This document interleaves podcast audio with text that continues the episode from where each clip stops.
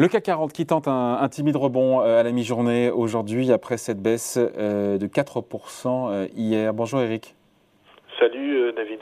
Eric Lewin, rédacteur en chef des publications Zagora. Est-ce qu'elle va laisser les traces, encore une fois, cette séance d'hier? Plus forte baisse intraday en clôture depuis quasiment, je crois, juin 2020. Vous étiez surpris, vous, par la, la violence du sell-off d'hier? Après, on parle de la séance d'aujourd'hui. Écoutez, en fait, non, non, pas vraiment. Alors, il je, vous ai dit, il y a, 15 jours, vous rappeliez, le, CAC était à 7002, on avait dit est-ce qu'on irait sous les 7000, vous avez dit que bien sûr on irait, on irait sur, sous, sous les 7000 points. Euh, ouais, enfin, pardon, je, je coupe, toujours... on a enfoncé les 7000, les 6009, les 6008 d'un coup. Hein.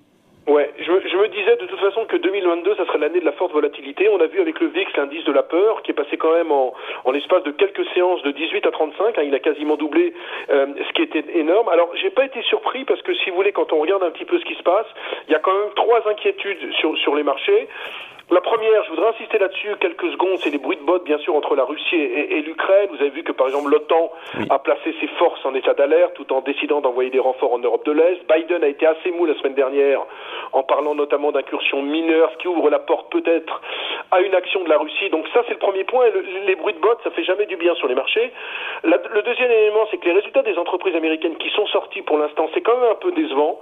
Euh, du côté des banques, par exemple, David, c'est à peu près 30 à 40% moins bien que Pourquoi? Parce qu'il y a des tensions salariales de plus en plus évidentes. Par exemple, Bank of America a dit, ben nous, le salaire moyen est à 21 dollars dans la banque de détail. D'ici 2025, il sera à 25 dollars. Donc ça veut dire quoi?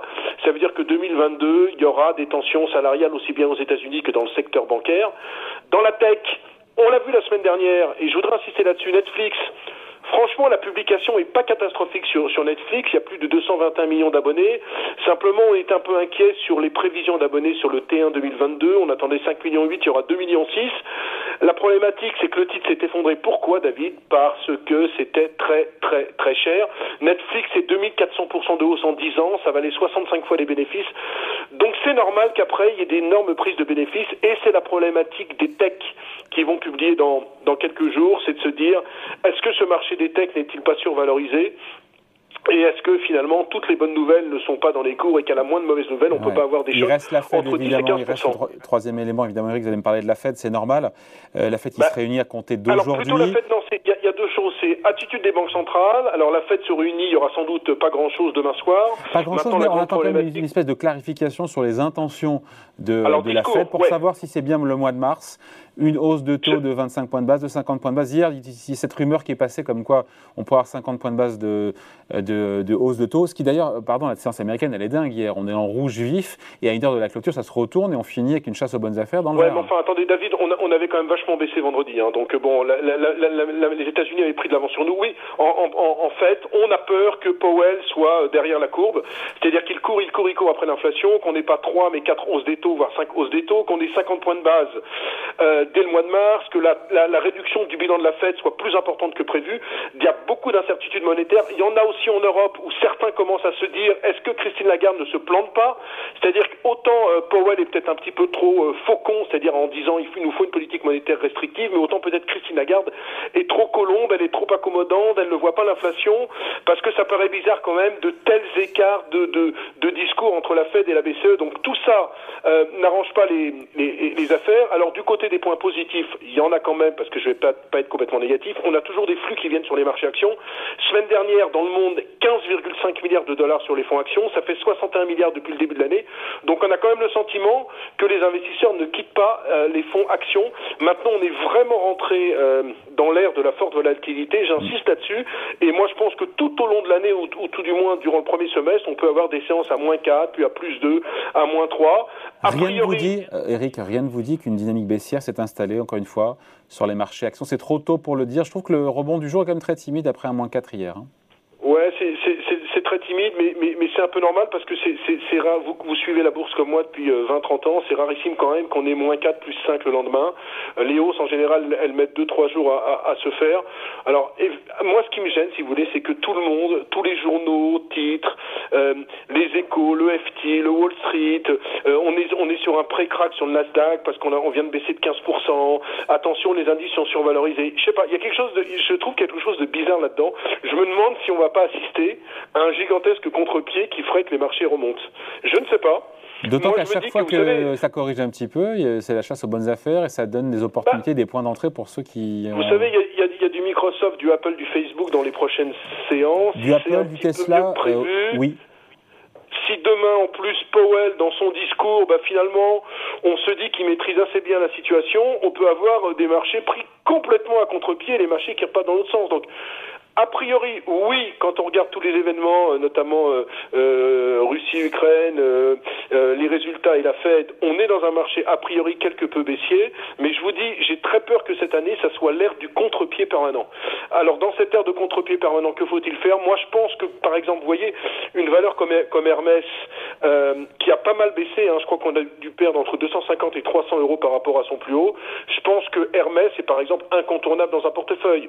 Il me semble qu'une société comme Dassault Systèmes aussi, même si les techs ne font pas rêver, ça reste quand même des super business models. Donc moi je pense qu'il faut, il faut recommencer à acheter quelques valeurs. Même chose sur Stellantis. Moi j'aime beaucoup Stellantis parce qu'ils vont, ils vont réussir dans la voiture électrique. Donc, oui, juste, attends, je vous coupe Eric, mais pour vous ce risque que cette baisse encore une fois s'accélère, pour vous on reste dans l'idée de l'hyper volatilité ou de la forte volatilité, mais pas l'idée qu'encore une fois la correction pourrait s'accélérer.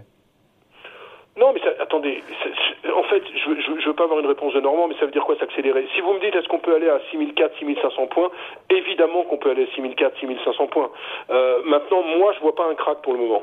Je vois pas un crack, je vois plutôt un biais baissier. On a besoin de toute façon de consolider sur le marché parisien après 30% quasiment de hausse euh, euh, l'année dernière. On a beaucoup de motifs d'incertitude, mais encore une fois, vous savez, c'est au moment où on dit attention, il va y avoir un crack que rien ne se passe. Moi, je me, je me méfie toujours de ça. Je me méfie toujours de grands articles dans la presse vous expliquant que le crack est pour demain. En général, quand il y a un crack, personne s'y attend. Et là, on a quand même tous les événements en main. La seule chose qui me ferait douter, c'est évidemment s'il y avait le, la problématique Ukraine-Russie.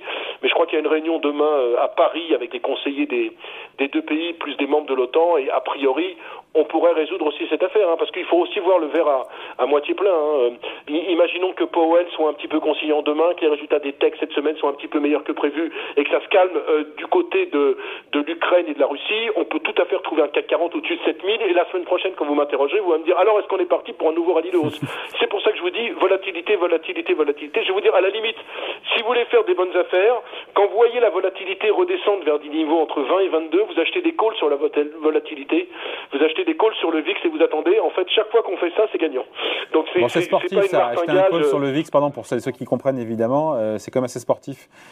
Oui, oui, assez sportif, c'est un call sur la volatilité, mais je pense que la volatilité, si vous voulez, on a vu 18, 35, maintenant 30, on peut tout à fait l'avoir à 40, 45 dans, dans les prochains mois. Donc l'année va être au gré de la volatilité. Il y a quand même des, il y a quand même des, belles valeurs achetées. Je précise, euh, puisqu'il faut citer quand même quelques noms, euh, c'est l'exercice. Moi, des, sociétés comme euh, comme Hermès, comme Stellantis, hein, je parle vraiment des, des big caps, euh, Hermès, Stellantis, Dassault Systèmes, ST Microélectronique, doivent être mis en portefeuille, surtout surtout si elles ont pas mal, si elles ont pas mal baissé, parce que contrairement à ce que je lis un peu partout, euh, il peut y avoir une baisse du Nasdaq, mais franchement, les valeurs tech, David, sont complètement incontournables. Vous avez le cloud, vous avez le télétravail, euh, vous avez les, les plateformes de e-commerce qui carburent. Franchement, c'est des données incontournables de l'économie mondiale. Donc, bien, sûr, après les fortes envolées qu'on a vues, c'est tout à fait normal qu'on puisse assister à des prises de bénéfices. Mais encore une fois, dans le Nasdaq, moi, j'ai envie de segmenter, si vous voulez, tout ce qui est les GAFAM, hein, les Google, Facebook, Microsoft, etc. Et puis, des valeurs qui ont vraiment subi de, fortes de, de prises de bénéfices Peloton dans les vélos connectés a perdu 70% par rapport à son plus haut. Zoom a perdu 60%. Alors là, comme c'est des valeurs technologiques purement Covid, je suis en train de me demander si là, faut pas vraiment rester à l'écart. Mais sinon, sur les autres mastodontes, qu'est-ce que vous voulez qui arrive à Amazon? Amazon est passé en l'espace d'un mois et demi de 3800 dollars à 2800 dollars. Ça peut peut-être baisser encore 200 dollars Amazon. Mais franchement, entre 2005 et 2008, si on a une perspective de long terme, il n'y a pas de grand risque d'acheter Amazon au cours actuel. Voilà, et je repense aussi donc à ST Micro. On aura le patron d'ST Micro pour les résultats qui sera avec nous en fin de semaine. Vous avez vu cette belle transition? Jean-Marc Chéry. Merci Eric. Eric Lewin, rédacteur en chef des publications Agora. Salut Eric, bye. Salut, bye.